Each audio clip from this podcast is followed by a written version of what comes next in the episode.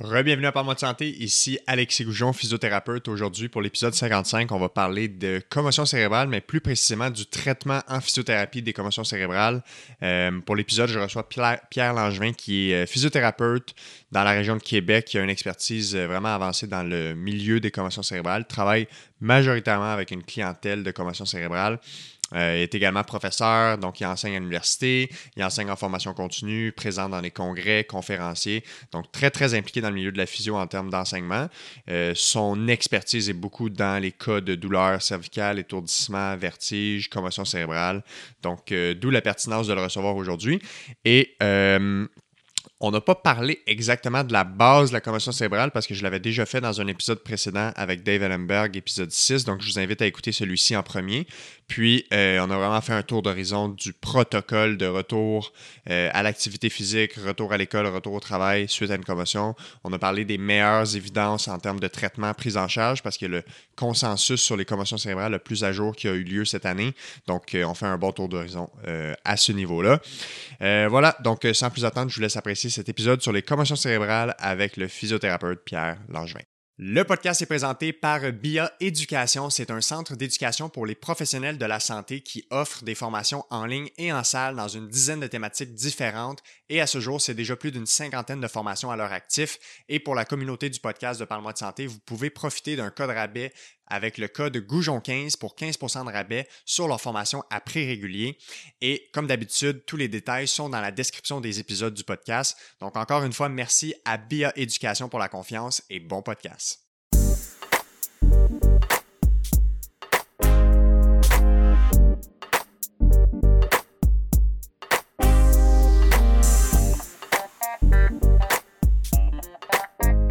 Alright, on est parti. Monsieur Pierre Langevin, comment ça va? Ça va bien, toi? Ça va super bien. Merci d'avoir euh, merci d'avoir accepté l'invitation. Tu fais la route, euh, tu es de passage à Montréal, fait que j'en profite. Ça fait deux personnes cette semaine qui sont de passage à Montréal, qui sont pas souvent là, que j'en profite pour agripper puis amener au podcast. Fait que très content de te recevoir. Ça me fait plaisir. On va parler d'un sujet qui est passionnant, un sujet qui est au centre d'une partie de ta vie professionnelle comme physio, euh, les commotions, mais on va surtout parler de traitement des commotions parce que j'ai déjà fait un épisode, euh, épisode 6 avec Dave Ellenberg où on avait parlé de plus les commotions en général. Fait que c'est une bonne intro pour les gens d'aller écouter avant notre épisode d'aujourd'hui parce qu'aujourd'hui, on va vraiment rentrer concrètement dans qu'est-ce qu'on fait pour régler les symptômes d'une commotion. Euh, avant de se lancer dans le vif du sujet, juste mettre en contexte pourquoi je t'ai invité. Peut-être faire, faire un petit background rapidement de tes différents intérêts professionnels. Là-dedans, il y a évidemment de la recherche, de la clinique, de l'enseignement. Fais-nous un petit tour des différents chapeaux euh, que tu portes et euh, D'où vient ton expertise avec les commotions aussi? D'accord. Euh, donc, moi, ça fait 25 ans que je suis physiothérapeute. Euh, je travaille dans la région de Québec. Euh, j'ai passé les 10 premières années de ma pratique à parfaire mon expertise clinique, puis j'ai toujours été impliqué aussi en enseignement à l'Université Laval. Et en 2010, j'ai fait une maîtrise et en 2011, on a. puis, mon intérêt mon intérêt primaire au départ, c'était les atteintes cervicales, les problèmes de cou, les whiplash euh, et les étourdissements qui sont dus aux problèmes de cou, les maux de tête. Et euh, en 2011, euh, il y a un collègue, Philippe Fay, qui m'a approché avec un autre groupe de professionnels pour partir une clinique interdisciplinaire sur les commotions cérébrales. Et la clinique Cortex qu'on a, qu'on a démarré à ce moment-là. Et là, mon intérêt a grandi pour les commotions cérébrales. Et à partir de, là, ben, j'ai commencé à me joindre à un peu des groupes de recherche par-ci, par-là. Euh, j'ai fait de la recherche aussi pour les cervicalgies après ma, sur les cervicalgies après ma maîtrise en même temps que j'avais mon poste universitaire. Donc, euh, de 2010 à 2020 à peu près, je faisais à peu près la moitié universitaire, enseignement, un peu de recherche, puis la moitié clinique. La moitié clinique était sur, puis, et encore sur les commotions, les maux de tête et les, et les cervicalgies. Et euh, en 2019, ben, euh, j'ai plongé dans un doctorat que j'ai fait sur les commotions cérébrales. Donc là, j'ai fait de la recherche sur le traitement. Les, donc mon, mon ma, ma, thèse de doctorat, c'est le titre, c'est vraiment les interventions en réadaptation pour les commotions cérébrales. Ouais. Et euh, tu as complété, ça fait quelques mois. Ouais, c'est ça. J'ai complété ça l'été dernier. Donc, euh, puis là, présentement, ben, je, fais des travaux de postdoc avec Isabelle Gagnon à McGill sur encore là les commotions cérébrales, un petit peu plus chez l'enfant, puis on, regarde d'autres choses. Mais bref, euh, donc voilà. Donc, présentement, euh, je fais de la recherche sur les commotions, de l'enseignement sur les commotions et, et de la clinique. Ouais.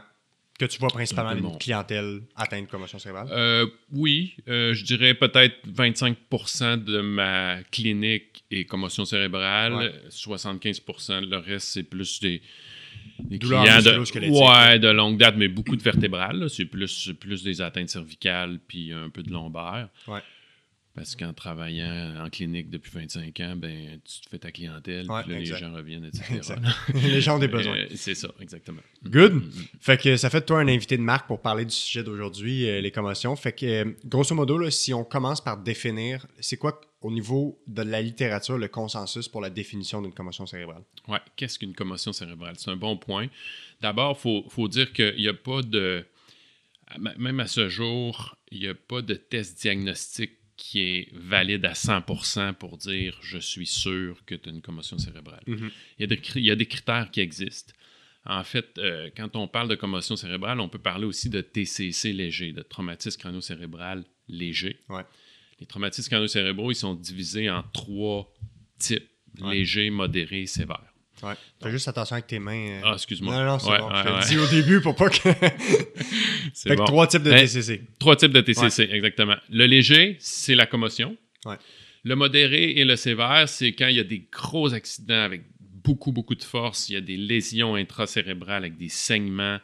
Puis les gens ont des, ont, des gros problèmes, des grosses séquelles fonctionnelles, là, plus capables de fonctionner par après, etc. Surtout pour le sévère. Ouais. Euh, puis là, ben, le sévère peut mener euh, à la mort. Là. Euh, donc, euh, voilà. Pour le TCC léger, eh bien, les, critères, c'est d'avoir, si je peux les résumer, là, on n'ira pas en détail, mais ça prend un coup à la tête, ça prend un, mécanisme de blessure, soit coup direct ou indirect à la tête. Ouais, faut, il faut qu'il y ait une accélération de la tête. Le Exactement. Coup pourrait être au corps, ça pourrait être une chute. Tout à fait, c'est ça, c'est ça. Et ça prend des symptômes cognitifs ou de d'altération de, l'état mental.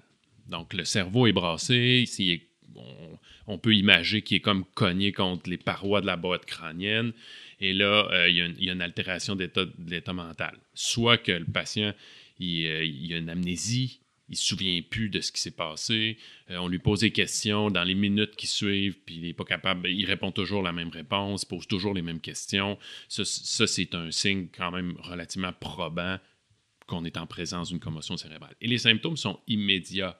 Les symptômes, euh, symptômes cognitifs et, de mémoire. Là. Ça apparaît pas là, la semaine suivante. Non, non. Il y a un aspect de, désorientation puis de perte de connexion. Tu sais, la personne n'est plus 100% branchée avec sa réalité. Là. Tout à fait. Comme un petit, il y a un petit quelque chose de off. Tout à fait. Pendant quelques minutes et tout ça. Puis là, par, puis là il y a, la zone grise, c'est ben là, si le patient, si la personne est seule, euh, est-ce qu'elle se souvient d'avoir perdu conscience ou d'avoir eu cette perte d'état de conscience-là, etc.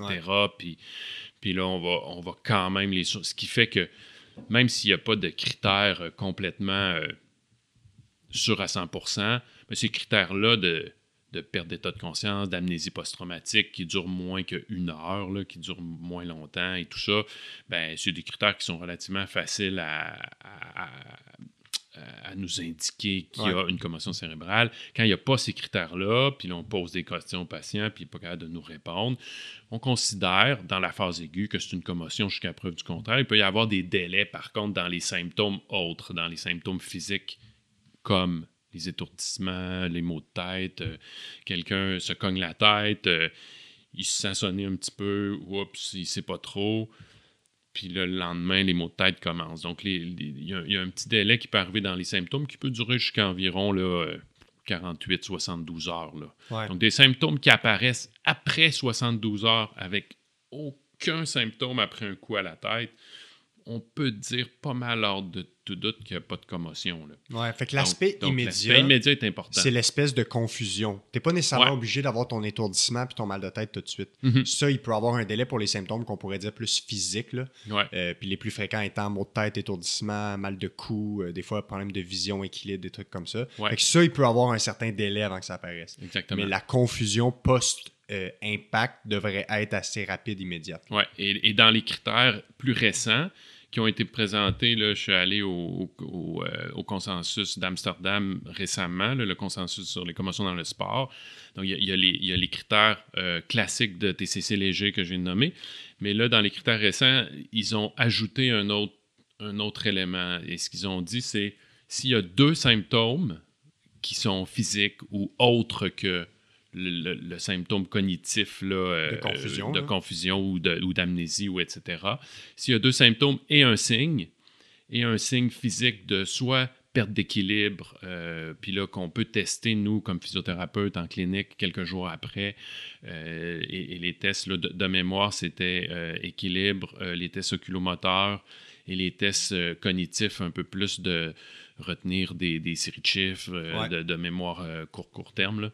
Donc, s'il y a un de ces signes-là qui est présent, plus deux symptômes, là, on considère que c'est une commotion. OK, ça, c'est un ajout Ça, c'est un par rapport à ajout. ce qu'il y avait avant. Ouais, Fait qu'il y a une nouvelle façon plus euh, objective Ouais. de poser le diagnostic clinique. Exactement, exactement. Puis là, ben, là, il va y avoir la zone grise là, des cliniciens qui vont dire Ouais, mais là, il y a juste un symptôme, il y a juste mal à la tête.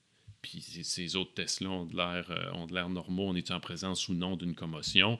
Ben, S'il y a juste mal à la tête, puis il n'y a rien, rien, rien d'autre, ben c'est possible que ce soit une commotion, mais c'est possible que ça n'en soit pas une aussi. Ouais. Et là, pour être prudent, parce qu'on sait que les, les premières, euh, les premières journées suite à une commotion, c'est là qu'il y a plus de risques si on se recogne la tête. Ouais, pour ça. être prudent, ben, on, on retire l'athlète ou, le, ou on, on fait, on prend un petit peu plus de repos au départ, puis après on se réactive graduellement, puis si Ouais. tout va bien, ça va. là. Dès qu'il y a suspicion de commotion, il y a déjà un intérêt un peu plus élevé à se dire qu'on peut le traiter initialement comme une commotion. Ou on le considère, sais, on, peut le, Ouais. on le considère comme une commotion, on le surveille comme une commotion, puis on regarde comment ça évolue. C'est ça. Ouais, Cool. ouais, ouais. Euh, parfait. Puis, euh, si on parle de la prise en charge initiale, donc quand on a une commotion, le, le premi- les premiers jours sont assez critiques en termes de comme il y a des, il y a des bonnes pratiques à avoir. Euh, Ces pratiques-là ont, ont clairement évolué. Si on regarde même, peut-être aussi court qu'il y a 10-15 ans où on enfermait les gens dans des salles noires, pas de lumière, pas de bruit, pas de stimulation, pas d'écran, pas d'école, pas de travail, rien. Ouais. Ça a dramatiquement changé. On a des meilleures études qui nous permettent de déterminer c'est quoi les meilleures pratiques. Ouais. Euh, si on fait le tour des étapes principales, puis là, on parle vraiment de la commotion qui vient d'arriver, fait que la commotion aiguë, Ouais. euh, mettons qu'on parle des premiers 24-48 heures, ce serait quoi les points clés à dire dans ce qu'on devrait faire pour gérer Ouais. ça? Excellente question. Donc, on, peut allonger ça, mettons, 48-72 heures. Ouais, deux, trois OK? jours. Deux, trois jours. Là, c'est plus le concept de repos. Mhm. OK? Euh, on ne veut pas, à ce moment-là, de faire d'activité physique qui ou d'activité cognitive ou physique qui augmente les symptômes, mais on peut vaquer à ses occupations normales sans trop s'énerver, on va dire. Après ça, euh, on veut certainement pas à ce moment-là d'avoir de, risques ou on minimise les risques d'avoir un autre coup à la tête pendant ces, ce moment-là. On permet le sommeil, ça c'est un des mythes les plus... euh, les plus Ouais, de euh, dire à quelqu'un de dire coucher, de, ouais, de Ouais. dire d'aller réveiller votre enfant là, à toutes les heures pour être sûr qu'il est correct. Non, faites dormir. Ils ont besoin de sommeil, ils ont besoin de repos.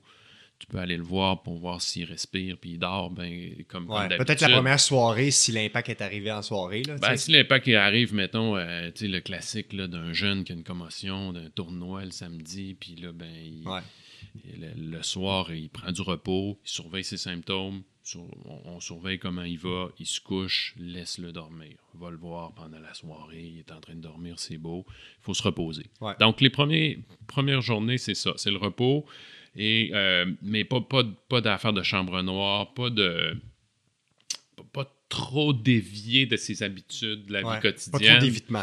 Ouais, ben, ouais c'est ça. De l'évitement, mais, mais pas trop. Comme euh, par exemple, euh, les écrans, ça aussi, ça a été. euh, là, là tu sais, vivre sans écran, c'est pas évident. Bonne chance, hein? ouais. Ouais. Donc, euh, il y a des études récemment qui ont fait des, des- qui, ont, qui ont sorti des données par rapport aux écrans. Donc, le, le premier 48 heures, euh, il, faut limiter les écrans. Là, on ne dit plus enlever complètement les écrans.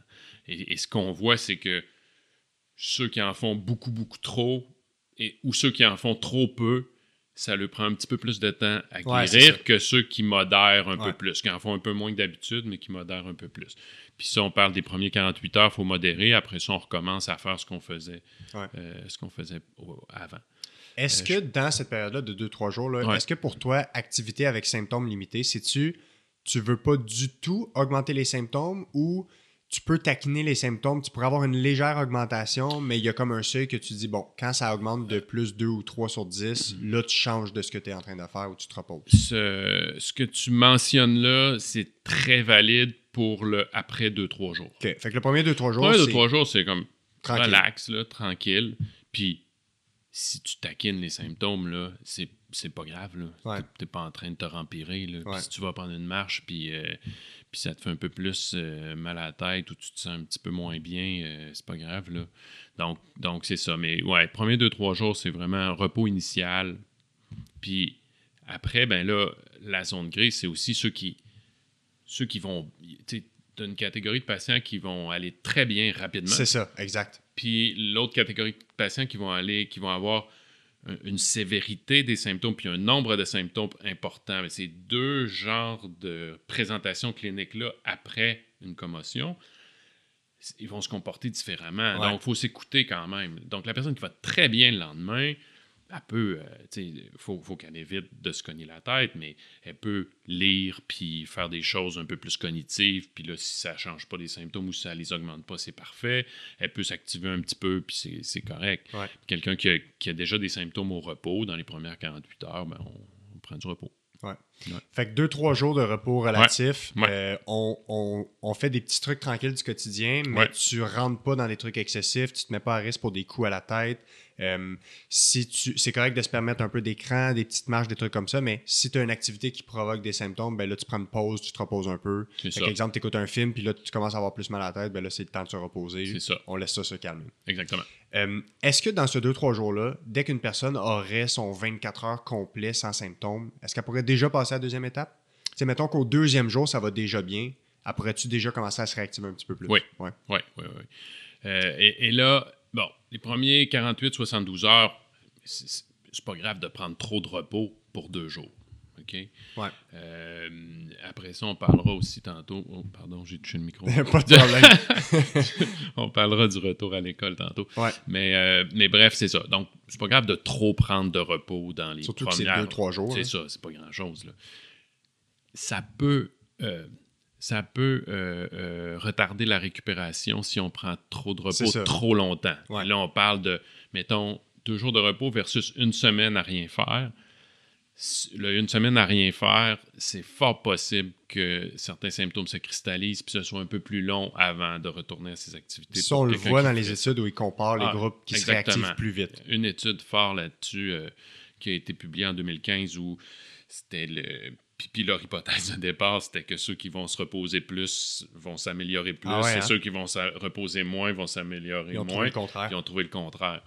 Et là, euh, et récemment, euh, justement, en 2020, quand l'article qu'on a publié, nous autres, c'est une, revue systématique, une méta-analyse où on a, on a pris tous les articles qui parlaient, qui, qui comparaient deux groupes, un groupe qui s'activait et un groupe qui s'activait pas au départ, on a tout mélangé. On prenait des aigus puis des plus en phase plus symptômes persistants.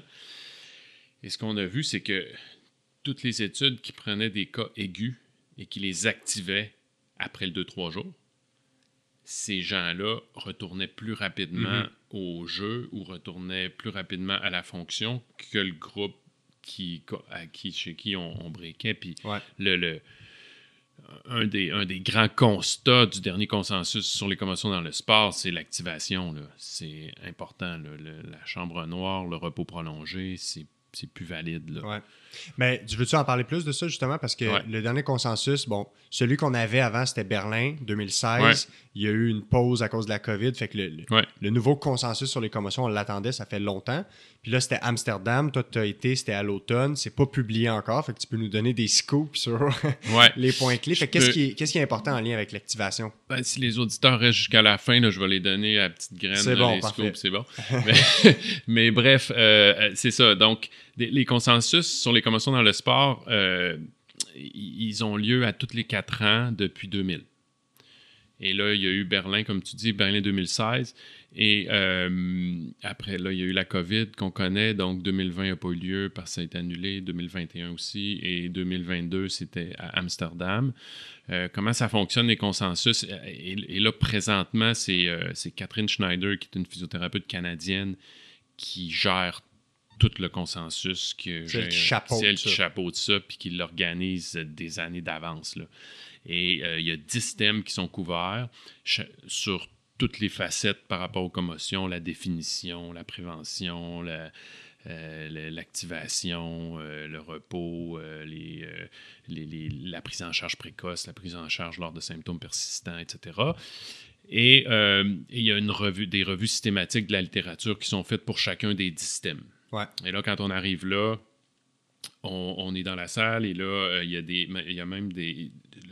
Le, consensus lui-même, c'est qu'on fait partie, les participants, de la, du consensus. Donc, si on va poser une question, il y a quelqu'un qui prend note la question, quelqu'un qui prend note la réponse, puis ça peut se retrouver dans les articles finaux. C'est du gros travail. Ces discussions-là, ouais, c'est ça. c'est deux jours intenses de, de conférences, puis de, de questions-réponses et tout ça. Et euh, et, voilà. Donc, un, des, un des points clés, c'était vraiment ça, l'activation qui était. Euh, qu'on va encore plus loin que, que dans Berlin pour dire qu'après deux, trois jours, l'activation. Puis là, dans notre revue systématique, nous, qu'on a faite, que je parlais tout à l'heure, euh, grosso modo, là, ce qu'ils font dans les études, c'est à peu près concrètement 15-20 minutes d'activité en aérobie d'intensité légère à modérée. Modéré, ça veut dire que tu es essoufflé un peu, mais tu es capable de parler à quelqu'un pendant que tu fais ton activité physique. Et sans, sans augmentation excessive de symptômes. Et là, on permet d'avoir une légère augmentation des symptômes. On parle de 2 sur 10. Oui, c'est ça. Ce que je disais tantôt. Ce que tu disais tantôt, là, exactement. Ou on ne veut pas de nouveaux symptômes qui apparaissent. OK. OK? Donc, euh, le niveau de base, c'est ça. Et, dans les études, ce qu'ils font, c'est à tous les jours, un 20 minutes d'activation en aérobie. Le bémol que je vais mettre, c'est que ça a été testé plus chez les adolescents, clientèle sportive. Donc, clientèle qui s'active déjà pas mal dans leur quotidien. Fait eux autres, ils reviennent à leur, euh, à leur habitude normale. Est-ce que puis il n'y a pas eu. Ben, nous, on n'a pas trouvé à ce moment-là, peut-être qu'il va y en avoir qui vont sortir. Il n'y a pas eu d'études ben, ben sur l'adulte sédentaire qui se mm-hmm. cogne la tête. Euh, si lui, on l'active, est-ce que c'est bon pour lui parce que c'est pas dans ses habitudes? Ça, ça sera ça sera ça reste à déterminer. là, dans, les, dans ce qui reste à étudier, ça fait partie un peu de ça. Là. Fait qu'après déjà le 2-3 jours, une des, bonnes pratiques à faire, ce serait ce 15-20 minutes-là de cardio, d'aérobie, léger à modéré. Fait que léger à modéré, bon, léger, ça pourrait être de la marche, puis modéré, ça pourrait être léger jogging, un peu de vélo, euh, Tout à fait. du step, des trucs comme ça, elliptique et compagnie. Exactement. exactement. Euh, ce serait quoi après ça les grandes lignes pour le retour, mettons, le, le retour plus cognitif, fait que ce soit retour à l'école, retour au travail, hmm. parce qu'il y a comme deux trucs en parallèle. Tu as le retour au sport, puis ou activité physique, puis tu as le retour cognitif. C'est ça. Euh, dans, de ce que j'avais compris, le dernier consensus, les deux, on les fait en parallèle, mais ils peuvent évoluer à des étapes différentes. C'est encore ça la bonne pratique. Oui, tu as bien compris. Les étapes n'ont pas vraiment changé. Ils ne changeront pas, en fait. D'ailleurs, le, consensus d'Amsterdam n'est pas publié encore. Ouais. Donc, on va avoir les résultats bientôt, là, mais il euh, n'y a rien qui m'indique que ça va changer les, étapes. Donc, c'est toujours ça, hein, c'est de, de, gérer le stress physique. Là, je parle pas de, je parle de, gérer l'activation physique, puis de gérer l'activation cognitive. Exact. Puis l'activation cognitive, bon, on, parle beaucoup dans, les consensus de retour à l'école, mais ça peut être, euh, on, peut faire le parallèle avec retour au travail, retour au travail un peu plus euh, cognitif, etc. Puis le physique. Dans le physique, il y a, les six, il y a six étapes. Les six étapes pour retourner à activité physique complète, ça veut dire faire des matchs de, de sport euh, avec les autres, euh, puis avoir des impacts, tout ça. sans danger. Ça, c'est l'étape, c'est la dernière étape. Chaque étape dure une journée. La première, c'est le repos. La deuxième, c'est activité très légère. Troisième, c'est activité modérée. Fait que là, l'étape 3 étant euh, est, l'étape que avant, on se disait, faut pas qu'il y ait d'augmentation de symptômes dans le léger. Maintenant, on se dit, là, on peut y aller assez rapidement vers l'étape 3 après. Vers le modéré. vers le modéré, c'est ça. Et là, si, tu fais ton, euh, ton activité, que tu n'as pas d'augmentation de symptômes, l'étape 4, c'est de faire, euh, de, faire son sport sans risque de contact avec une, augmentation un petit peu plus vigoureuse de, d'intensité. Et après ça, là, pour passer plus loin, ça prend. Il euh, faut, que les symptômes soient disparus. Si les symptômes sont toujours là, là, tu, restes tu continues à t'activer dans l'étape 3-4. sans tu t'entraînes. Tu t'entraînes. Vers ton sport. Exactement. Mais, tu attends que les symptômes partent. Ouais, pour. Euh, par rapport au, risque de, de, coup à la tête. Puis là, on parlera plus tard de qu'est-ce qu'on fait si les symptômes persistent trop longtemps. Mm-hmm. Parce que là, si les symptômes persistent trop longtemps, il faut, essayer, nous autres, en tant que, en tant que clinicien, de, trouver la cause, de pourquoi ça reste trop longtemps. Ça, c'est un autre sujet. Mais bref, donc les étapes, tu as les six étapes. Puis là, quand ça va bien, plus de symptômes à l'étape 4, tu passes à l'étape 5, puis après ça, à l'étape 6. L'étape 5 qui serait entraînement euh, régulier, puis ben, entraînement sans contact, après ça, entraînement régulier, puis là, retour à compétition. Entraînement sans contact, entraînement avec contact, retour à compétition. C'est ça. Good. Retour cognitif maintenant? Ouais, exact. On est là. Tu t'en allais? Exactement. Quatre étapes. Les deux premières peuvent être quatre étapes. On parle de une, journée par étape aussi. Mais les deux premières, euh, on, peut les faire plus rapidement qu'une journée.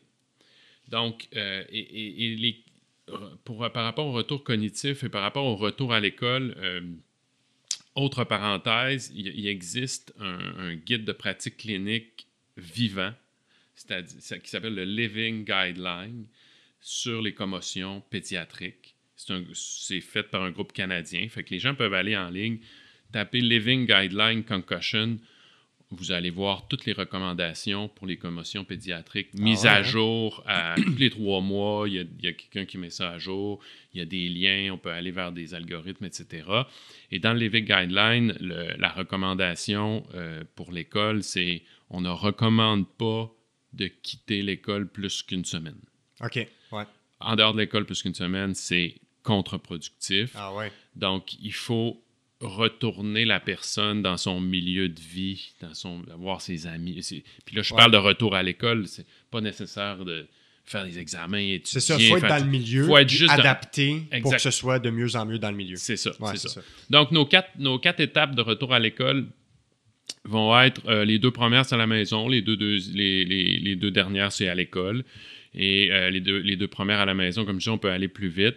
C'est au départ, euh, finalement, c'est le même principe. C'est s'activer cognitivement de plus en plus intense. Au départ, c'est de, faire son quotidien, de faire des petites lectures, etc. Après ça, si ça va bien, tu peux faire des choses qui demandent un petit peu plus de concentration. Puis si ça augmente pas les symptômes, bien là, puis si tu fais ça pendant une journée, puis tout ça, ça va bien, les, efforts cognitifs, mm-hmm. avec une augmentation graduelle de ces efforts-là, n'augmentent pas les symptômes. Tu peux retourner à l'école pour l'étape 3. Ouais.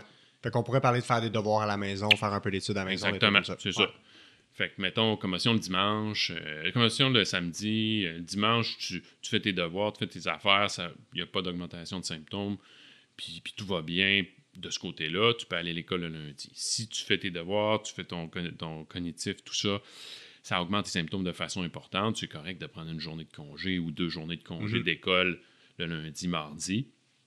Et là, quand tu es capable de faire ça, donc de, de faire ton activité cognitive sans augmentation de symptômes ou avec augmentation légère de symptômes, c'est la même affaire que tantôt, ce qu'on disait pour le Ouais. physique, eh bien là, tu retournes à l'école au départ avec euh, juste d'aller à tes cours, puis, puis ça, peut être, ça peut être fait de façon graduelle aussi, euh, te concentrer, mais pas faire des gros examens, pas faire des gros problèmes de maths, des choses comme ça. Puis là, si ça passe bien, la quatrième étape, c'est de faire l'école régulière. Un des enjeux que j'ai comme clinicien, puis tu me diras si tu partages cet enjeu-là, quand c'est les jeunes, donc il y a l'aspect de l'école, c'est le fameux équilibre entre euh, un, un- un retrait de certaines activités scolaires pour permettre un retour euh, à la normale et la fameuse accumulation des retards, puis les, Ouais. les examens à reprendre, puis tout ça, puis qui augmente le stress, puis on sait le rôle du stress dans les symptômes de commotion. Ouais, ouais. Euh, ce serait quoi un, un message clé peut-être pour les, les directions d'école, les enseignants, que des fois, ils connaissent pas les enjeux liés aux commotions, puis c'est normal, on peut pas tout connaître, mais c'est-tu contre-productif de dire à quelqu'un qui va devoir rattraper tous ses examens, par exemple, puis de, de pouvoir possiblement plus stresser cette Ça personne pourrait le devenir. Je, Ouais. pense que, je pense que le message clé, c'est de d'accommoder ces ça, jeunes-là. faut s'adapter. Pas, pas, euh, pas ad vitam aeternam, euh, pas euh, de façon excessive. Donc oui, il faut s'adapter puis faire des accommodements raisonnables. Dans un délai raisonnable. Exactement. Puis pour ce qui est des professionnels de la santé ou des parents, ben, communiquer avec l'école, expliquer ce qui se passe.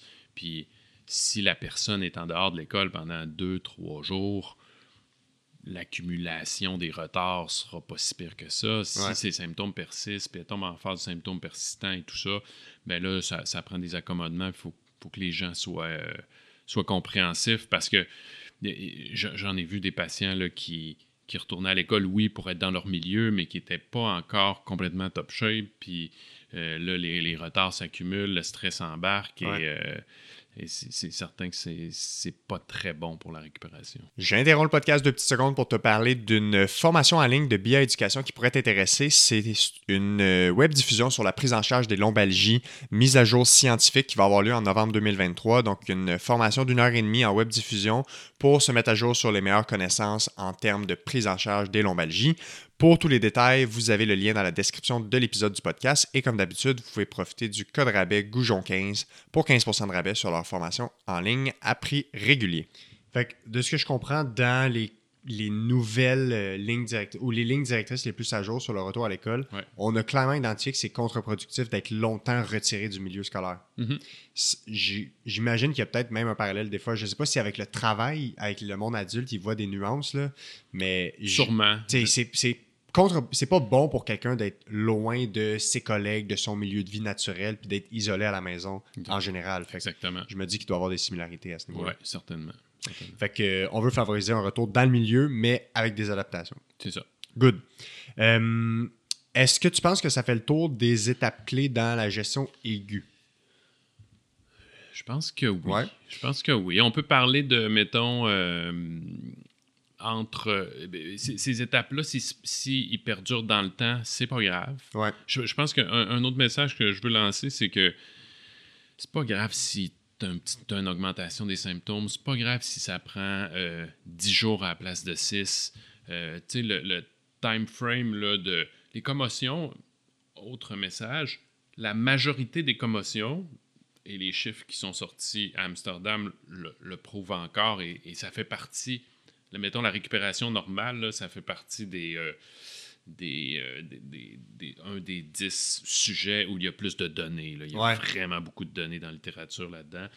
On parle d'environ 16, 14, 16, 18 jours comme récupération Ouais. normale. Deux semaines, deux semaines et demie. Fait qu'un deux semaines, là, euh, on est. Fait qu'il y en a qui vont prendre une semaine, il y en Ouais. a qui vont prendre une semaine, il y en a qui vont prendre trois semaines.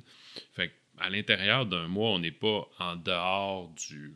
Un mois, là, je commence à être un petit peu loin, peut-être, tu me diras, mais mettons. euh, Deux, trois euh, semaines, un, deux, trois semaines, on est, on est pas mal dans à un normale. Fait qu'il faut pas. Faut C'est pas quoi les stats? Combien de personnes.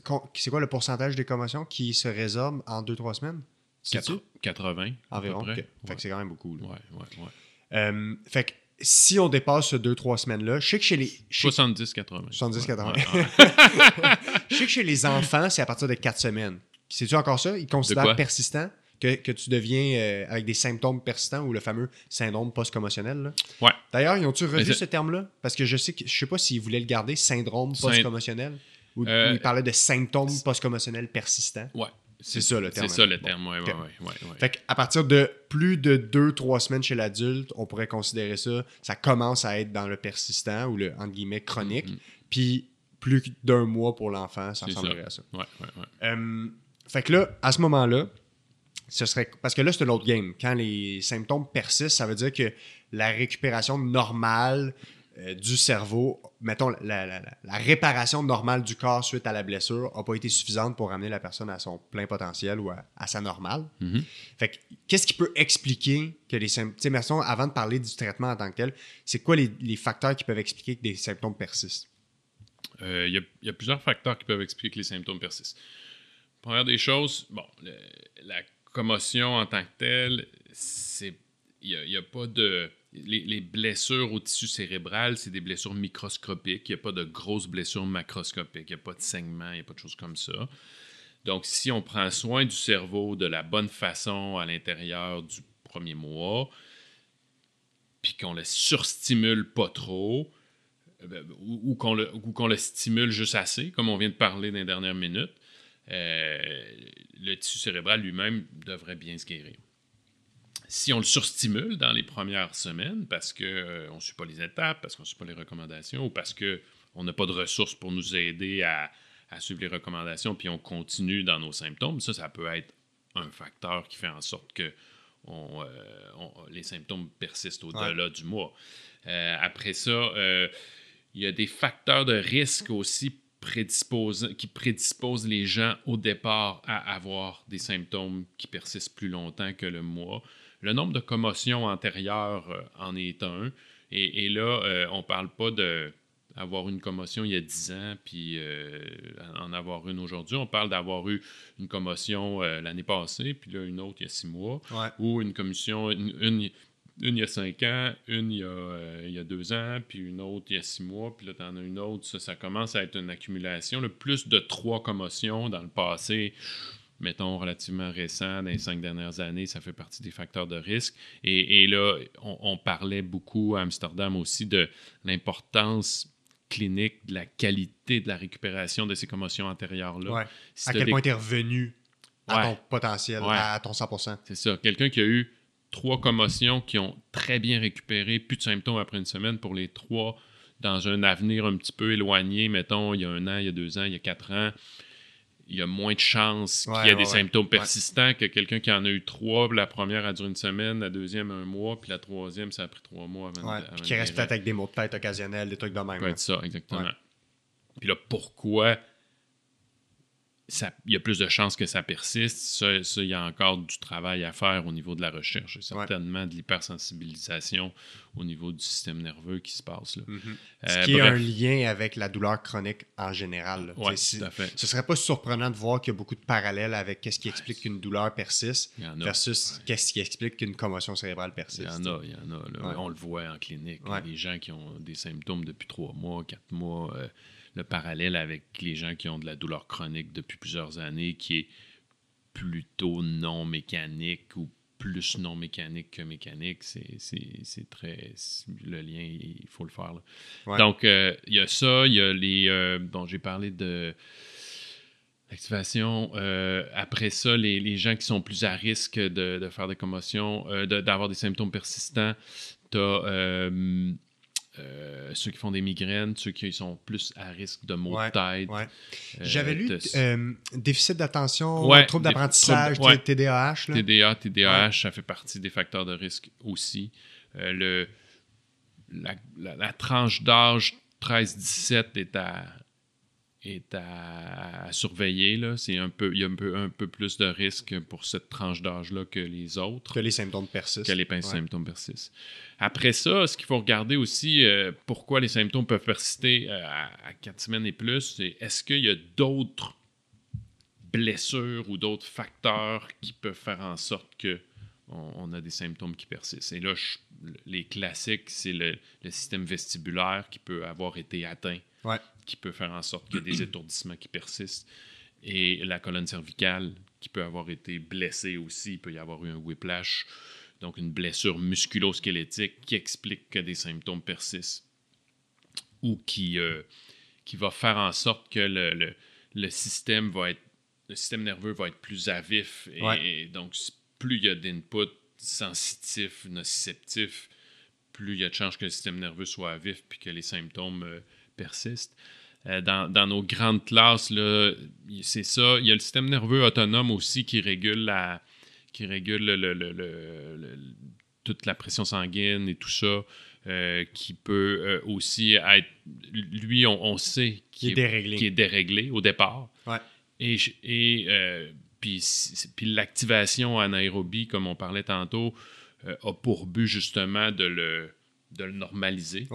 Donc, si, euh, si c'est possible que lui reste déréglé plus longtemps chez certaines personnes, je ne sais pas pourquoi, mais ça arrive. Et euh, tout dépendamment aussi de ce qu'ils ont fait là, dans, les, dans les premières semaines. Ça, ça peut être un autre, un autre facteur. Euh, après ça, ceux qui ont eu des troubles vestibulaires dans le passé aussi, mal des transports, qui ont eu des antécédents aussi de, de, cervicalgie sont plus à risque de symptômes persistants. Ouais. Ça fait un bon voilà, tour déjà. Ouais, je pense que oui. Je pense que oui. Tu as parlé de blessures au niveau du cou qui peut être une des causes qui fait qu'il y a des symptômes persistants. Mhm. Euh, des fois, c'est difficile à comprendre pour les gens, mais un problème du cou isolé peut donner des symptômes qui peuvent s'apparenter à ceux de la commotion, comme les maux de tête, les étourdissements, par exemple. Ouais. Veux-tu juste nous expliquer comment ça marche, cette histoire-là, que un problème de cou peut amener des symptômes d'étourdissement ou de mal de tête? euh, à part entière, qu'un problème de cou peut être 100% responsable de ça. Oui. Euh, eh bien, bon, les, les, nocicepteurs, donc les récepteurs de, de, on va dire, les, on va les appeler les récepteurs de douleur, là, je ne sais pas, pas le bon terme, mais c'est les récepteurs du cou. Les récepteurs du cou vont euh, donner, vont donner des influx nerveux vers le cerveau qui vont dire à notre cerveau, bon, ton cou fait mal. Ouais le cerveau peut mal interpréter ces, euh, influx nerveux-là qui partent du cou. puis l'hypothèse la, la, plus probable que, qu'on émet qui fait en sorte que le cou peut donner mal à la tête, c'est que les, influx nerveux de douleur sont interprétés à un endroit dans le tronc cérébral, à la même place que les, euh, influx nerveux qui viennent du visage, du nerf qu'on appelle le nerf trijumeau. Puis le nerf trijumeau, lui, il va si je touche ici, il y a un influx qui va partir, qui va s'en aller dans à la même place que mon, mes influx du coup sont, sont, interprétés, puis après ça, le, relais va se faire là, puis ça va monter dans le cerveau. le, le, signal peut être mélangé, puis là, la douleur peut être ressentie ici alors qu'il n'y a rien ici, mais le, problème est une structure musculo-squelettique du cou, un ligament, un muscle, etc. Mm-hmm.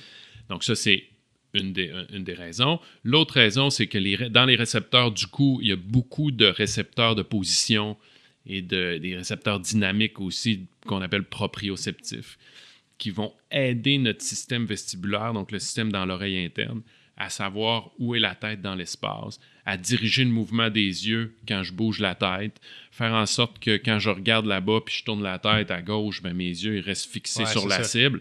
Donc ça, on, l'appelle, ça c'est un réflexe, le réflexe le plus rapide du corps, c'est le réflexe vestibulo-oculaire, mm-hmm. c'est-à-dire l'appareil dans l'oreille interne envoie un signal euh, au, au, noyau qui contrôle les mouvements des yeux, puis leur dit Hey, tourne les yeux à droite si je tourne ma tête à gauche.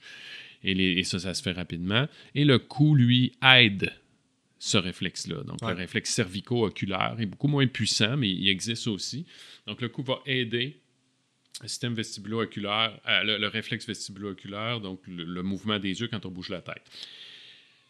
Admettons qu'on prend l'exemple de quelqu'un, si une personne euh, a un, système vestibulaire qui n'est pas très performant à la base, il y a eu des labyrinthites ou il y a eu des problèmes dans le passé, euh, ou même juste physiologiquement, son système vestibulaire il est moins bon. Si on a une blessure au cou, mais le cou pourra plus aider le réflexe vestibulaire. Ouais, c'est ça. Il pourra plus compenser pour la faiblesse du système vestibulaire. C'est ça.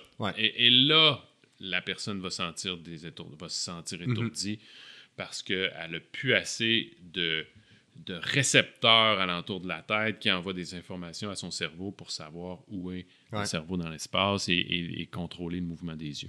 Fait que grosso modo, Donc- les yeux, le cou, puis le système d'équilibre dans l'oreille, le système vestibulaire doivent collaborer ensemble pour que toutes les infos qui viennent, le cerveau analyse ça, puis ça permet d'orienter la tête dans l'espace, ça permet d'orienter le regard, puis de savoir on est où, grosso modo, dans l'espace. Tout à fait. Puis ça, si c'est dysfonctionnel, ça donne le symptôme d'étourdissement, de tête légère, Ouais. Puis le symptôme de douleur, c'est un autre affaire à part. Fait que le, le cerveau pourrait interpréter que le cou dit une chose, mais les yeux disent une autre chose, ou le, le système vestibulaire dit une chose, le cou dit une autre chose, puis là, il pourrait avoir une espèce de, de mismatch, puis là, ça pourrait causer l'étourdissement. Exactement. Exactement. Fait que si on voit qu'il y a ces systèmes-là dans lesquels il peut avoir des défaillances, ça veut dire que le, le physio qui est formé pour prendre en charge les commotions, puis Ouais. qui est formé dans ces trois systèmes-là, Ouais. ben, devient un pas pire professionnel pour être capable d'évaluer les déficits, puis de les prendre en charge, de les traiter. Tout à fait.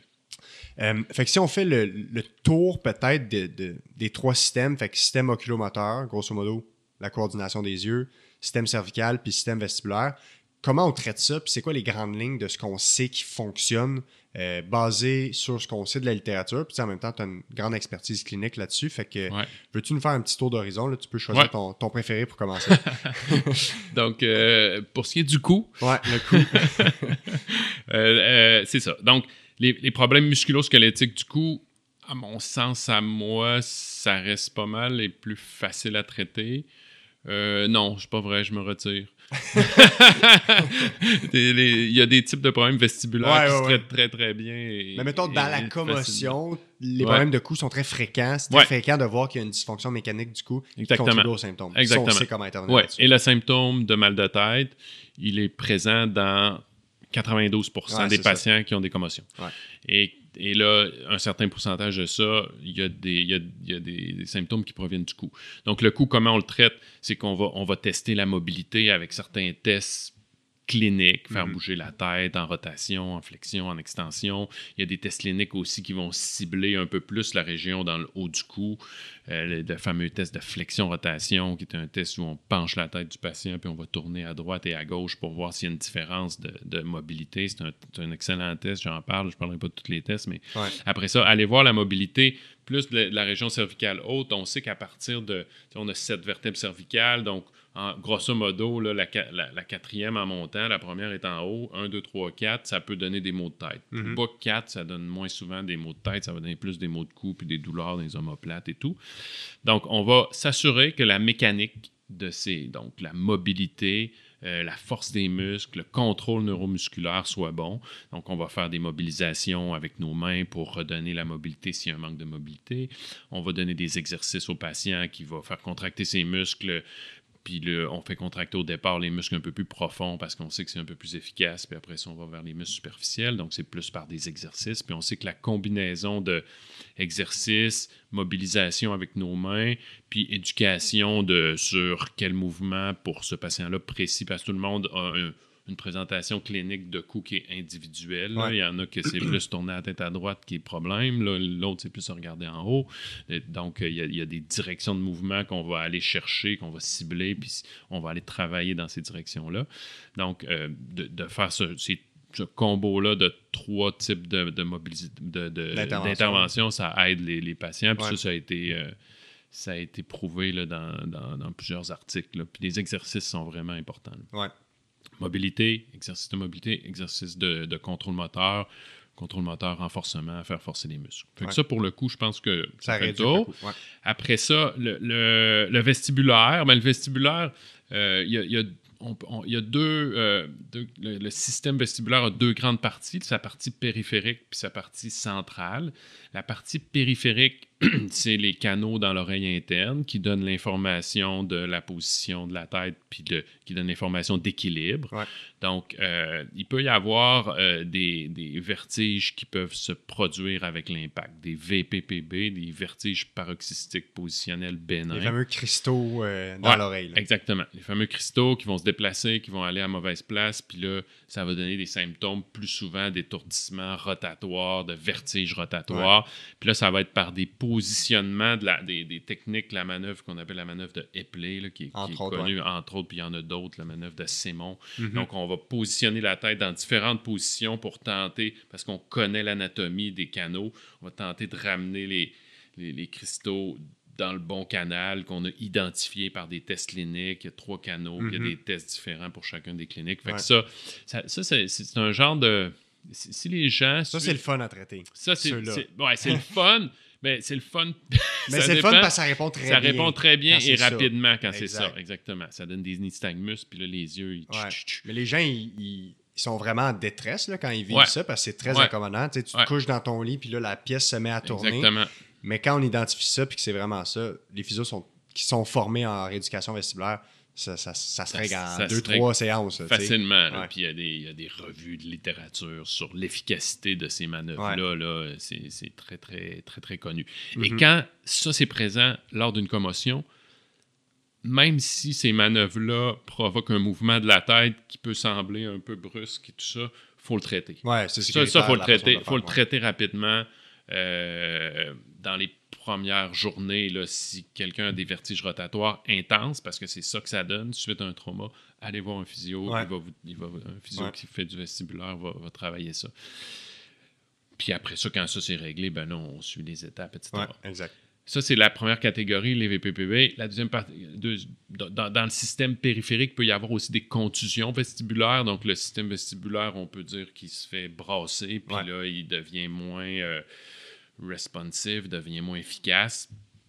Et là, ce qu'on peut faire pour ça, c'est plus des, des techniques de, de- d'adaptation L'habituation. Habituation, exactement. Donc, on va faire, on va faire faire des mouvements, et ça, c'est un peu plus long que les VPPB. Donc, on va faire faire des mouvements à la tête, de rotation euh, ou de mouvements en bas, en haut, pour habituer le système vestibulaire à reprendre, le- à reprendre du mouvement ou Ouais. à endurer le mouvement. Fait qu'on va lui donner un petit peu de stress de mouvement graduellement. Puis après ça, au début, c'est plus, euh, plus facile, plus léger. Puis après ça, on augmente la, on augmente l'intensité ou la, la vitesse de mouvement, etc. Ouais. On le fait en faisant des tâches, en marchant. Au départ, on peut le faire juste ben straight, bouger de droite à gauche, euh, assis, sans mouvement. Puis après ça, on intègre de plus en plus de mouvements. Ça fait qu'on fait Ouais. des techniques d'habituation pour ça. Le système nerveux... euh, euh, le système vestibulaire a sa partie aussi centrale. La partie, la, par- la partie vestibulaire centrale, ce qui se passe avec les symptômes persistants post-commotionnels, c'est souvent qu'il y a un, un problème on va, neurosensoriel, un problème de perception neurosensorielle qui est distorsionné. Et là, il y a des tests aussi qui permettent de déterminer est-ce que c'est plus un problème d'adaptation périphérique ou c'est plus un problème central. Puis le problème central, quand il est présent, euh, et là, on ne parle pas de problème central là, grave, là, de gros segments ou de red flag ou tout ça. On parle d'un problème central, de problème d'adaptation neurosensorielle. Eh bien, lui aussi, on va faire des techniques de type habituation Ouais. et tout ça, rotatoire, blablabla. Donc, ça, c'est pas mal ça pour Ouais. le vestibulaire. Après ça, le oculomoteur, ben, le oculomoteur, c'est- drôle parce que c'est plus une les, les yeux qui bougent mal dans le que lorsqu'on les fait faire de la poursuite ou des saccades, c'est-à-dire de regarder à quelque part, de regarder. C'est plus une, une conséquence de, de- Donc, les yeux, c'est une belle vitrine pour nous, les cliniciens, sur le tronc cérébral, le cerveau et tout ça. Ouais. Et quand on bouge les yeux dans l'espace, il y a. Il n'y a pas juste le lobe occipital là, qui est. Parce que le lobe occipital, on dit que c'est la vision, là, mais il y a, tous les lobes du cerveau sont. Ils vont travailler quand, Ouais. quand Parce on qu'on parle pas juste de la vision, on parle du contrôle des yeux dans l'espace aussi. Exactement, c'est ça. c'est ça. Puis là, si on va trop vers la vision, ben là, on, on se rapproche du champ d'expertise euh, de- d'autres professionnels. là. Donc, euh, des optométristes, entre autres. là. Donc, ce, ce qu'on va faire en physio, nous, c'est plus de, de- On travaille le mouvement. Donc, on va essayer de- d'évaluer le contrôle des muscles des yeux avec la tête fixe ou avec la tête mobile. Avec la tête mobile, ben là, ça travaille le vestibulaire aussi. Fait que Ouais. les yeux sont. Puis, puis- cervical. là. Donc là, on, on, On entre- intègre un on peu tout ça, intègre un peu tout ça exactement. Avec la tête fixe, là, c'est plus les yeux et le système nerveux. Les yeux qui sont contrôlés par le système nerveux central, qui vont bouger dans l'espace et qui vont probablement moins bien bouger parce que le système nerveux central a été atteint par la commotion. Donc là, euh, ce qu'on va faire avec ça, c'est de, de donner des exercices relativement simples aux patients de, avec des cibles, de regarder une cible, regarder l'autre cible, regarder l'autre cible, les cibles plus rapprochées au départ, le mouvement. Encore là, ça va être un peu de l'habituation des mhm. mouvements oculaires. Réentraînement de la coordination des yeux, réhabituer les muscles. C'est ça. À, fixer des cibles ou à suivre des cibles en mouvement. on appelle ça la poursuite lente. Au mhm. départ, c'est lent, puis après ça, on peut augmenter la vitesse et tout. Et, comme tu l'as dit, euh, une fois que ça c'est fait, ben là, on, intègre un peu tous les systèmes, le cou, les, euh, le vestibulaire et les yeux avec des, exercices où la tête bouge, le cou bouge, le, patient essaie de contrôler sa tête dans l'espace. On peut travailler avec des lasers sur la tête, là, qui, le laser euh, pointe, euh, pointe sur un mur, des tracés, puis le, patient va essayer de contrôler son mouvement de la tête avec tous ces systèmes-là qui s'intègrent. Ouais. Est-ce qu'on est capable de voir dans la littérature si ça semble plus efficace de combiner le travail des différents systèmes à terre en même temps, plutôt que de dire, bon là, on va travailler les, les yeux en premier, puis si ça marche pas, on va travailler le cou. à mon sens, ces systèmes-là travaillent constamment ensemble. Est-ce que quand on évalue les déficits dans tous les systèmes, on voit que c'est plus pertinent de dire, ben là, on va travailler la combinaison de tout ça en même temps. Ce qui fait, le plus de sens, euh, à mon sens à moi, puis tu me diras si tu es d'accord, c'est d'aller évaluer chacun de ces systèmes-là, voir s'il y a des déficiences dans l'un ou l'autre, tenter de découvrir, de par notre raisonnement clinique, lequel est le plus atteint. Qu'est-ce qui semble driver les symptômes prioritairement. C'est ça, Puis là, intervenir prioritairement sur lui, puis après ça, mm-hmm. intégrer les autres. Et là, c'est très clinique ce que je te dis. Là on n'en est pas là dans la littérature. Mais c'est difficile à identifier aussi. C'est une réponse difficile à répondre. Oui, oui, oui. Une question ben, difficile à en Fait, en fait, c'est, ça, se fait, mais ça prend, ça prend plus de recherche, ça prend plus de recherche clinique avec plusieurs, plusieurs patients pour aller chercher quels sont les phénotypes qui répondent mieux à tel traitement, à tel traitement, euh, quelle, quelle, quelle trajectoire de récupération va être modifiable et modifiée par ces interventions-là. Et là, on ne parle que du physique là, ici. là. il y a tout l'autre aspect aussi. On, là, on, a quatre, on a quatre types de symptômes dans les commotions. Tu as les symptômes physiques, tu as les symptômes cognitifs, tu as les symptômes de, euh, de sommeil, problèmes de sommeil, puis tu as les symptômes de type plus euh, euh, émotionnel, psychologique, etc. Fait que là, ces autres sphères-là, ben, c'est pour ça que quand les symptômes persistent trop longtemps, puis qu'il y a beaucoup d'atteintes autres que physiques, ben là, ça nous prend de l'aide de ouais, professionnels. Euh, j'aimerais ça qu'on parle de l'entraînement en aérobie pour les symptômes persistants. Qu'est-ce qu'on sait là-dessus? Est-ce que les gens, par exemple, qui ont des symptômes persistants, exemple, ça fait trois mois qu'il reste des symptômes post-commotion, euh, les gens qui auraient complètement arrêté de s'activer, j'aurais comme deux volets. Premièrement, les gens qui sont habitués d'être actifs physiquement, puis qui font plus, qui ont arrêté leur activité physique. donc, tu parles des gens qui étaient actifs avant la commotion, puis qui ont arrêté. Puis à cause de la commotion, puis des symptômes, ils n'ont pas été capables de retourner, par exemple, au vélo, à la course, euh, la danse, peu importe. Pour ces gens-là, est-ce que dès la prise en charge, il y a une façon de savoir si ils vont avoir besoin de se réactiver? Ça va-tu être nécessaire de les réactiver pour être capable de régler les symptômes? si tu parlais tantôt de dérèglement du système nerveux autonome qui peut en partie être aidé par l'activité physique. C'est assurément préférable de les activer.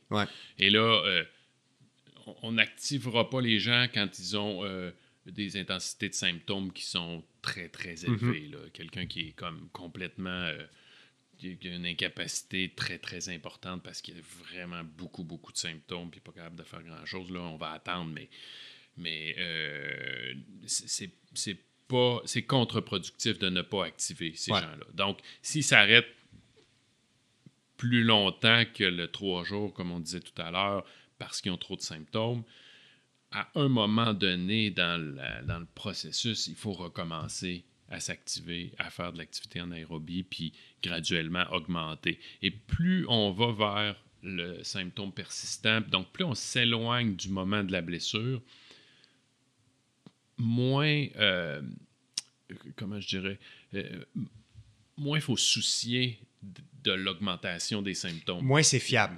Ouais, c'est ça. pourrait dire ça. Et, et- et moins ça va retarder ta guérison Ouais, c'est si ça. ça fait un peu trop mal à la tête que de. Ouais. Moi, j'ai déjà vu des patients là, qui disaient Ben non, moi, je, je fais plus rien là, parce que ça me donne mal à la tête. OK, mais là, là, ça fait six mois là, que tu Ouais, as ta c'est ça. commotion. Là. Puis là, tu t'es déjà fait dire de prendre bien du repos parce que c'est ça que tout le monde dit de prendre du Ouais. repos. Là. Mais là, il faut recommencer à vivre. Là. Parce que ta blessure. Faut faire de l'exposition. Ah, ouais. Parce que sinon, le système nerveux va jamais La, s'habituer. la plupart du temps, là, quand on fait ça, c'est pas long. Là. Ça prend quelques semaines. Puis, hein, j'ai fait, finalement, je me suis activé. J'étais allé faire un sport. Au début, je suis allé mollo. Ça augmentait un petit peu mes symptômes. Je suis retourné le lendemain. Ah, c'était pas si pire. Finalement, finalement, ça me fait du bien de bouger. Ouais. Ou des fois, ce qu'on se rend compte, c'est que les gens ont vraiment augmenté leur niveau, puis sont pas plus symptomatiques. Dans le sens Ouais. qu'ils sont pas empirés, puis là, sont capables de faire bien plus de choses de leur journée qu'avant. Tout à fait. Ce qui est déjà un- une belle amélioration. Amélioration, exactement. Ouais. Ouais.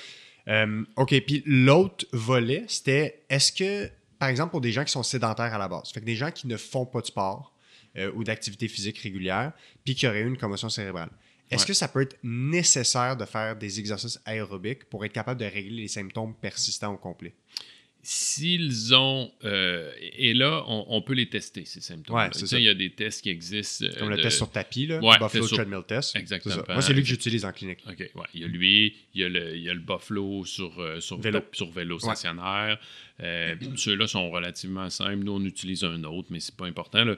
Donc, euh, les patients qui ont été sédentaires avant, qui, qui étaient sédentaires, et là, on teste, on fait ces tests-là et que, que ça ressort positif. Donc, il y a des reproductions de symptômes pendant qu'ils s'activent. Ouais. Ou euh, nous, les kinésiologues à la clinique utilisent, la- ils mesurent la, la tension artérielle. Puis la tension artérielle, quand on s'active, devrait, euh, devrait augmenter graduellement d'une certaine façon. Puis là, chez les gens qui ont des commotions, euh, la tension chute. Puis là, les gens se sentent pas bien, tout ça. Et donc, ceux qui ont ce- ces tests-là positifs, c'est la, la façon de, de régulariser le système nerveux autonome qui contrôle tout ça, c'est de faire de l'activation aérobique. Et là, avec ces gens-là, ben, on, on- on va se permettre certainement de d'augmenter de façon beaucoup plus graduelle des gens qui Ouais. n'ont pas fait beaucoup de sport dans leur vie, etc.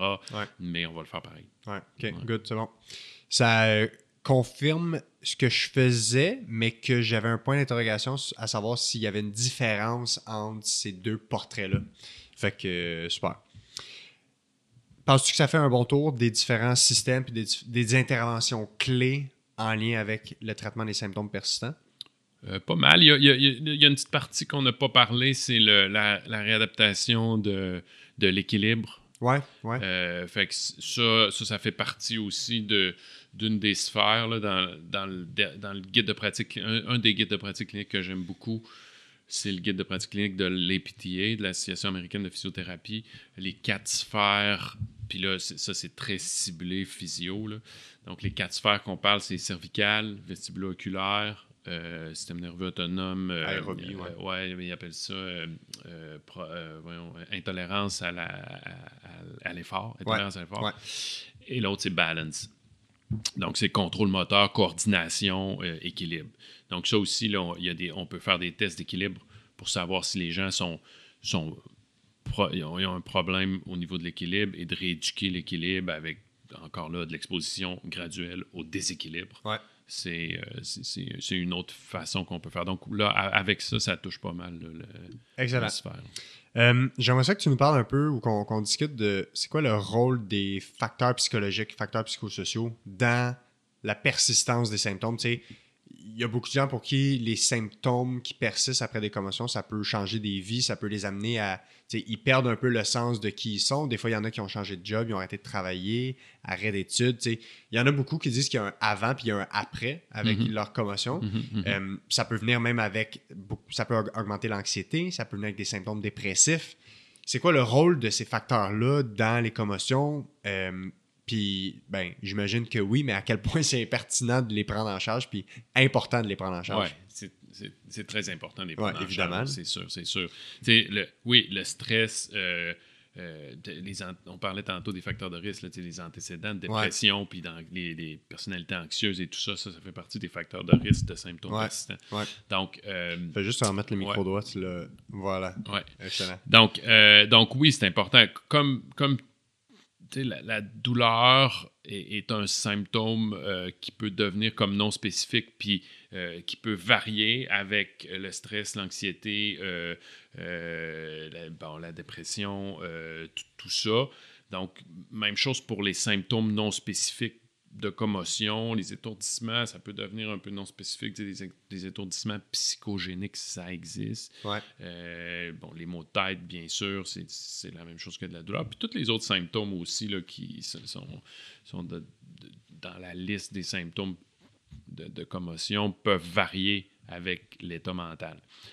Fait que, euh, donc, oui, on parle même de la phase symptômes trois mois et plus post-commotionnel comme étant la phase psychogénique, donc la phase où euh, euh, ces, facteurs-là prennent plus de place. Donc, il faut intervenir sur ces facteurs-là de façon peut-être un peu plus euh, précise avec d'autres professionnels ou même nous, ce qu'on fait, même, même, nous les physios, on peut éduquer les patients sur l'importance de, de, ces, ces facteurs-là. Après ça, le stress, le stress euh, au travail, par exemple, ou à la maison, ou peu importe, euh, la journée qui est plus stressée, ses symptômes sont plus élevés, c'est normal. C'est pas parce que sa commotion est pire. Ouais, c'est ça, c'est pas fin du monde non plus. Exactement, exactement. Puis après, ben, on peut tenter de gérer ou de. Mais, souvent, quand les patients réalisent que, que, ces facteurs-là de, de, de, peur, d'anxiété, etc., puis de stress influencent leurs symptômes, ben, ça aide à ce que ces facteurs-là influencent moins les ouais, symptômes. Ouais, c'est ça. Juste d'avoir le, déclic puis de l'observer que ça a une influence. Exactement. Puis la catastrophisation aussi, euh, juste le fait que depuis 10-15 ans, les commotions, c'est très médiatisé. C'est... Avec le sport, beaucoup. le sport professionnel. Oui, ouais, ouais. Ça a été dépeint comme étant euh, la catastrophe quand tu as une commotion, alors qu'une commotion cérébrale, quand c'est bien pris en charge, euh, ça guérit bien. Euh, donc, juste ça, un enfant va avoir une commotion cérébrale, son père ou sa mère va être comme Oh merde, une commotion, c'est grave, c'est une grosse affaire, nanana. Puis là, ben juste ça, ça fait augmenter la réaction des parents ou la réaction des proches peut faire augmenter le stress, puis ça, ça peut faire augmenter les symptômes. Donc, il euh, faut, faire attention aussi avec ça. cette partie-là, un peu plus en dès la phase aiguë. Mais, euh, Mais ça a la mauvaise presse aussi, les commotions, dans le sens que c'est c'est vu comme une blessure euh, catastrophique. C'est vraiment vu comme ça, puis c'est médiatisé comme ça, puis on en parle comme ça. Exactement. Alors que les commotions, y premièrement, comme tu as dit tantôt, 70-80% se règlent tout seul. Ouais. Puis il y a beaucoup de professionnels, dont les physios, qui sont à chaque jour en clinique pour aider des gens, pour les amener à régler des symptômes persistants. Mhm. Fait que, tu sais, il y a, comme, il y a un message qui a toujours de l'espoir, entre guillemets, pour aller mieux, parce qu'il y a du monde qui sont formés pour ça, justement. Tout à fait. Mais je pense que les gens, je pense que c'est encore sous, c'est très méconnu ou c'est sous-connu le rôle que les physios peuvent avoir dans le traitement des commotions cérébrales. OK. Probablement. Partages-tu ça? Ouais, mais tu sais, moi, je suis biaisé par rapport à ça. Je, parce que tu as le nez dedans. Ben oui, ben oui, tu sais, on est en contact. Moi, je, fais de la recherche là-dedans. J'enseigne ça à bon, à des physios, mais à d'autres professionnels aussi. Euh, euh, en clinique, les gens viennent nous voir parce qu'ils connaissent la clinique. Je, pense que, euh, honnêtement, au Québec, on est bon là pour la diffusion de notre rôle pour traiter les commotions mm-hmm. comme physiothérapeute. Je, pense que on est à des lunes d'il y a 10 ans, 15 ans, puis on est, on est vraiment en avant de d'autres provinces puis de d'autres pays. Là. Mm-hmm. Ben, c'est tant mieux. Mais je disais ça parce que je donne des conférences à des groupes de médecins dans les cliniques médicales sur, pas nécessairement, ben, il y en a une conférence sur les commotions, mais les douleurs musculosquelettiques. Fait que maintenant, une conférence, c'est douleurs au cou.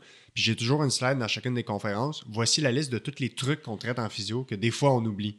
Puis des fois, comme si on ressort, puis on comme Ah ouais, ok, bon, c'est bon à savoir. Puis ah après ça, tu as des références, puis là, t'aides quelqu'un, puis là, boum, là, il y a comme un corridor qui vient de s'ouvrir que c'est parfait, là, tu sais. Ah. Plus il y a de médecins qui savent quels physios dans leur coin sont capables d'aider leurs patients avec des symptômes de commotion, mieux ça va être. Tout à fait.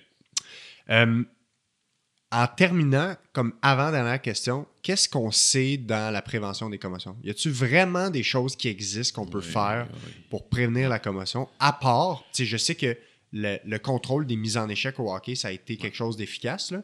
Fait que, à part prévenir l'impact, y a-t-il quelque chose qui existe dans la prévention des commotions? Ben, euh, prévenir les. Je, je peux pas passer à côté de parler de ça. Là. Ouais. La modification des règles, la modification de la culture, l'éducation, euh, c'est énorme. C'est ce qui a le- c'est- En fait, c'est ce qui a le plus d'effet. Ouais.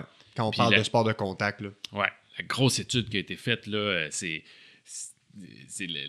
un groupe de hockeyeurs euh, d'âge 15 ans, me semble. Je n'ai pas toutes les données en tête, mais qui faisaient, qui, ont, qui commençaient la, la- la mise en échec à 15 ans, puis dans une autre province, ils ne commençaient pas la mise en échec à, à 15 ans, ils attendaient à 16 ans. Ou c'était peut-être 14, là, mais Ouais, peu il y importe. a un petit délai. Puis là, les gens qui, qui, qui étaient pour la mise en échec, ils disaient ben non, il faut les entraîner à, à faire de la mise en échec parce qu'ils vont savoir comment se cogner, puis après ça, ben, ils vont être meilleurs après dans leur jeu. Puis quand ils ont fait des, des études bien faites, ils se sont aperçus que ceux qui faisaient de la mise en échec plus de bonne heure, il y avait beaucoup plus de commotion Ouais. que plus tard. Puis rendu plus tard, les deux groupes étaient aussi performants. Fait qu'il y avait pas de. Ça nuisait pas ça à la nuisait pas performance. au développement du hockeyeur. Ouais. Ça, c'était dans le hockey. Donc, donc le changement des règles, c'est bon. Euh, un- quelque chose qui est sorti là, un petit peu plus dans les 4-5 dernières années, c'est qu'avant, on disait, bon, le, le- le fameux mouthpiece, le Ouais, fameux ouais, protecteur du buccal, euh, il y a 10 ans, on disait, ouais, il n'y a pas d'évidence que ça, ça, euh, ça prévient les commotions. Ça prévient, oui, les ça problèmes. le Ça, ça réduit le, le- le risque d'avoir une dent cassée ou Ouais, d'avoir un ça, problème ça de protège ouais, les dents. Ouais. ouais.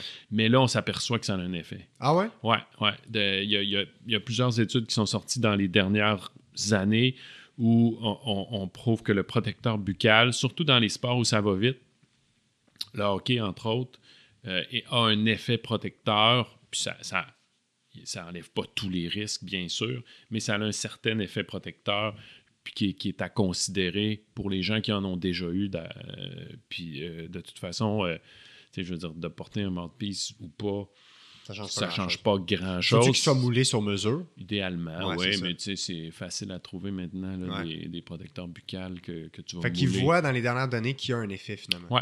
Qu'il y aurait ouais, un effet. un effet. Plus au hockey qu'au rugby. Il y a eu, il y a eu, de- il y a eu comme ces deux groupes-là là, qui ont été faits, mais overall, quand ils font des méta-analyses, fait qu'ils mettent toutes les études ensemble. Donc, mettons, on, on- on prend tous les sports d'un même paquet. Ben, euh, ça réduit, euh, ça réduit l'impact, ça réduit le- la, la- la chance d'avoir des commotions. Mettons, le, j'essaie de raisonner le mécanisme. Sachant que c'est le cerveau qui brasse dans la boîte crânienne, c'est quoi Ouais. le mécanisme? Est-ce qu'ils ont avancé ça? Ou as-tu une idée? Un- euh, ils ont- ça n'a pas été avancé dans les, euh, dans les études. Je ne sais pas si le, le fait de, de, de mordre dans quelque chose, ça fait en sorte. Parce que Ah, la contraction cervicale. contraction des muscles du cou, Ouais, contraction ok, je des comprends. muscles de la mâchoire, Ouais. euh, c'est l'hypothèse la plus Ouais. plausible. je Parce si tu là. vois l'impact venir, tu as, moins de risque probablement d'avoir une commotion sur le cou parce que tu peux réduire tes coups. Assurément. Tu peux réduire ton cou, donc tu diminues l'accélération que la tête va avoir. Assurément. Ça, on le sait. les- et on sait, ça, on le sait. Donc, le, le fait que euh, euh, ce soit prévisible, Exact. le coup.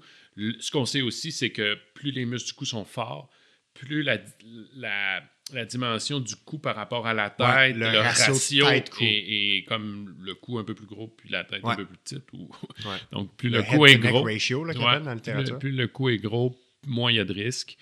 Donc, probablement que c'est- de là que ça part après ça. Le, le- Ouais. si, si les muscles sont.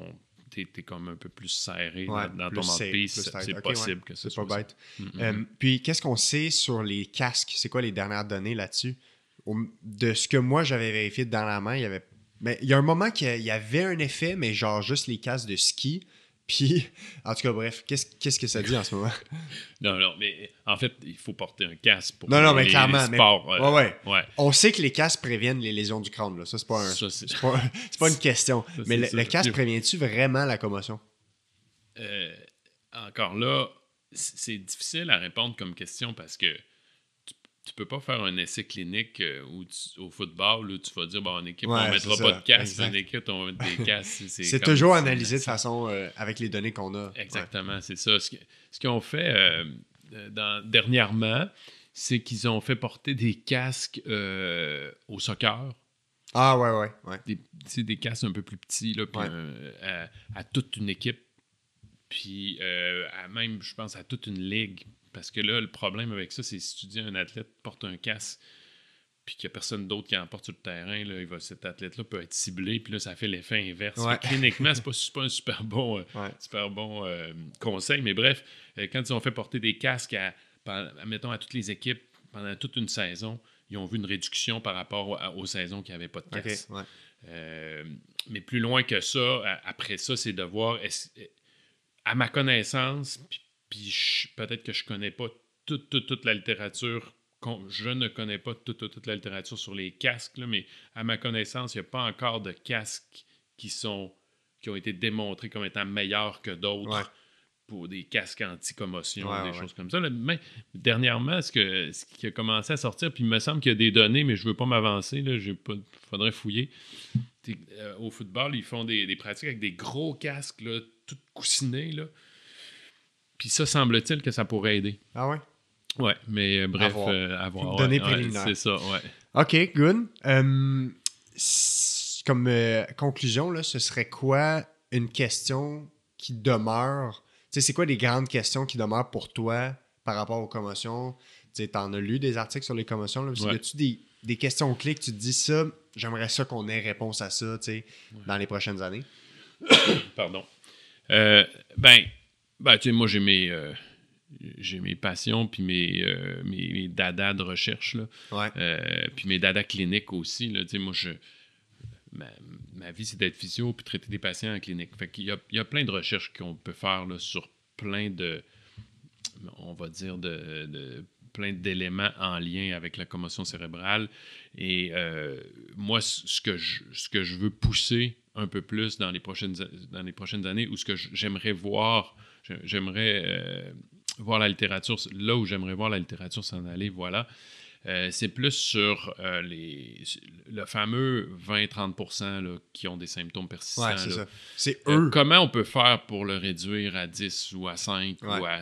Et, et c'est eux parce que le, le- le 70-80%, le- la phase aiguë, on, est, on est pas mal bon. On, on commence Ouais. à en connaître pas mal. Oui, il y a- il y, a encore des choses à aller, à aller chercher, mais. euh, donc, pour réduire le, le 30, 20-30% à 5%, euh, il y a deux avenues qu'il faut aller explorer. C'est de voir, premièrement, tenter de, de mieux comprendre pourquoi. On en, commen- on en commence à en comprendre pas mal, là, ce qu'on a parlé aujourd'hui. Mais aussi de, de tenter de trouver des, euh, des avenues de traitement qui, euh, qui vont faire un peu ce qu'on a dit tantôt, à- être capable d'être plus ciblé, Ouais, cibler le envers, les déficits, qu'ils soient physiques ou cognitifs ou autre sphère, là, pas juste physique. Puis après ça, pour ces déficits-là, trouver les meilleures, les meilleures interventions. Tu sais, les essais randomisés cliniques qui ont été faits, euh, souvent, euh, on, on y va avec euh, le, le pattern global ou le traitement global qui cible un peu plus un ou deux ou trois déficits. Mais je pense qu'il faut ouvrir plus large que ça et essayer de trouver là, des, des- des sous-groupes de patients. Ouais, c'est ça. Tenter de voir quels sous-groupes de patients vont répondre mieux à Ouais. telle intervention ou telle Pour intervention. être capable de matcher des caractéristiques qu'on retrouve chez un sous-groupe avec une intervention qui est la meilleure pour ce sous-groupe. Exactement. Excellent, mais je te souhaite de trouver réponse à ça Ouais, dans ton postdoc. On s'en parlera. ah ouais? Tu Dans ma quelques- carrière, tu veux dire? Tu, tu reviendras dans quelques années, on Ouais. fera un, un épisode pour voir ce qui évolue. Dans soixantaine, je vais revenir puis on verra où on est rendu. Yes, excellent. Good, ben merci beaucoup. C'est bon, ça fait euh, plaisir. ouais, c'était vraiment super. Puis euh, au plaisir de se reparler. Euh, on n'a pas fini d'entendre parler des commotions. Merci. À la prochaine. Ciao. Bye.